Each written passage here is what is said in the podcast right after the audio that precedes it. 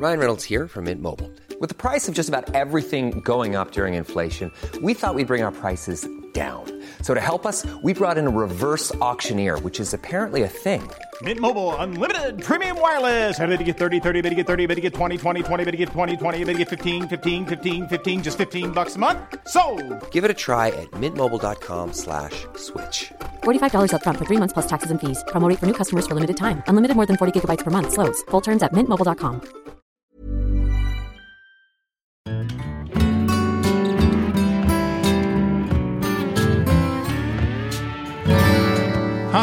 my name is BJ Berry, and welcome to 100 Music Legends, the stories of the 100 most important songs that you most definitely should know. Today we feature the song Hotel California by the Eagles.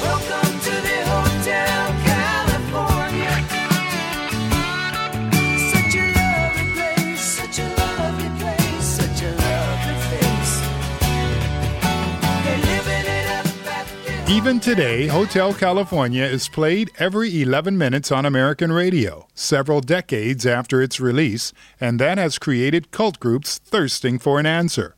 What does this song actually mean? What's it about?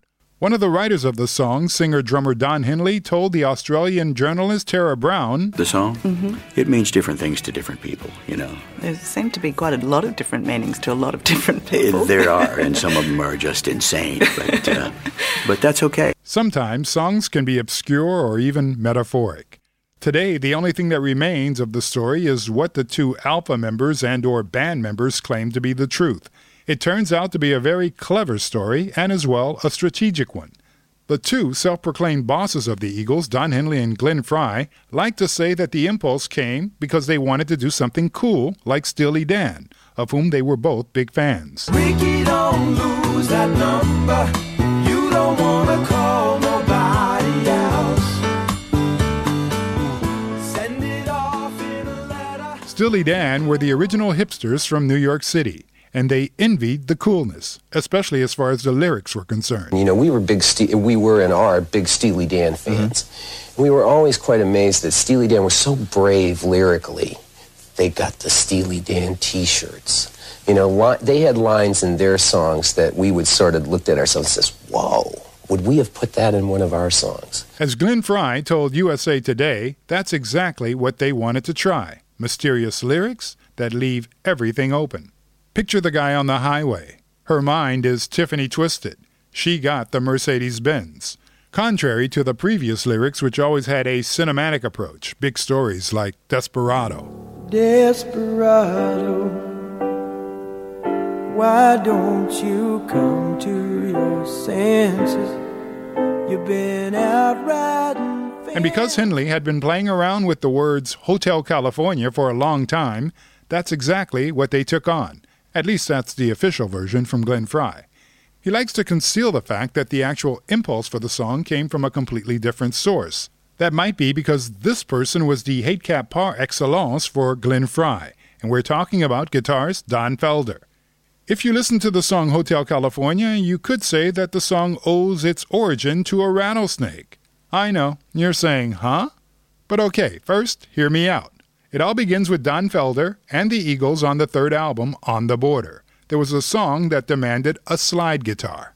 And the other original guitarist of the Eagles, Bernie Leadon, couldn't do the part. But he had a buddy from his school days back in Florida called Don Felder. A quick call, and they had their slide guitar.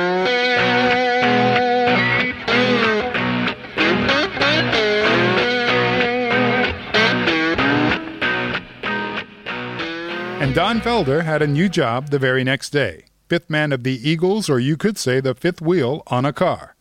Ultimately, his constant personal quarrel with Glenn Frey was also the reason for the first Eagles breakup back in 1980. But I know you're still asking, what in the world does this have to do with rattlesnakes? Well, Felder had a house in Topanga Canyon near Los Angeles, where he lived with his wife and child, a hip area for showbiz people. His wife, however, panicked when she had her baby lying on a blanket while in the garden. She discovered a rattlesnake next to the baby. In all of her panic, she informed her husband, who was on tour, by the way, that she would immediately rent a house on the beach in Malibu because there they had no rattlesnakes. Get it? And when Felder came back from his tour, he once again started to record demos at home, which he always presented to his bandmates, or rather his two bosses, Don Henley and Glenn Frey. This was to give them new ideas for the next album. And because it was so relaxing on Malibu Beach, he recorded this piece of music which was more like reggae meets calypso. Don and Glenn thought it was awesome, which immediately led to the song title Mexican Reggae. And then, of course, came the attempt to write mysterious Steely Dan type lyrics to a title like Mexican Reggae, maybe not that easy. So Mexican Reggae was changed to Hotel California, and that became the monster hit. On a monster album, by the way, that is ranked third on the top list by the Recording Industry Association. Number two is Michael Jackson's Thriller. And yes, listen and marvel, number one was and still is the greatest hits album of 1975 by the Eagles. So the guys were good businessmen. But finally, this immense success broke them. Now the follow up album was under extreme pressure to succeed. The band had been in the studio for two years. They tore themselves to shreds with detailed discussions, and in the end, they only made a mediocre album. Back to Hotel California, The Long Run.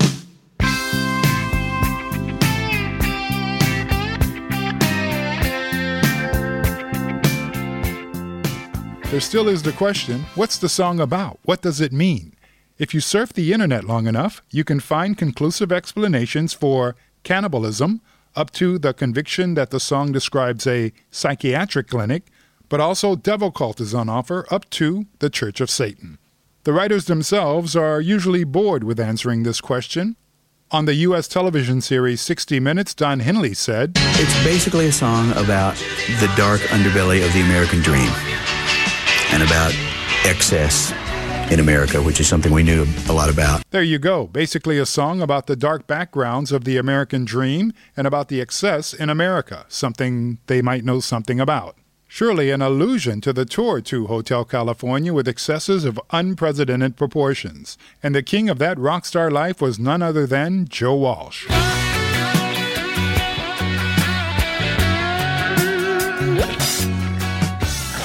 That was an iconic lick from the final solo, a string slider by Joe Walsh, who replaced founding member Bernie Leadon on guitar. And Joe Walsh was the frontman for the Eagles' tour excesses. He once said in an interview that he was drunk only once in his life, and that was from the early 1970s to the early 1990s. And in this condition, it was also supported by cocaine. Joe was not the kind of guy that would walk his way down a hallway in a hotel to get over to the next room but rather he would pull out a chainsaw and cut his way through the walls. As the Eagles would say, Joe helped to remodel hotel rooms. They earned millions and they just simply took care of the cost and problems. And exactly that kind of indulgence is what this song is kind of all about. Beyond that, Hotel California is simply a great song. It involves you from the very first four bars.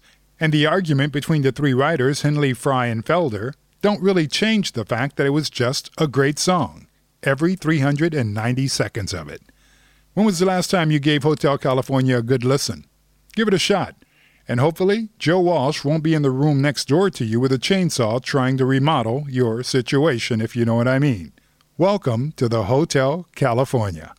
Before we let you go, we'd like to remind you to subscribe to this podcast. Check out our playlist on Apple Music and Spotify.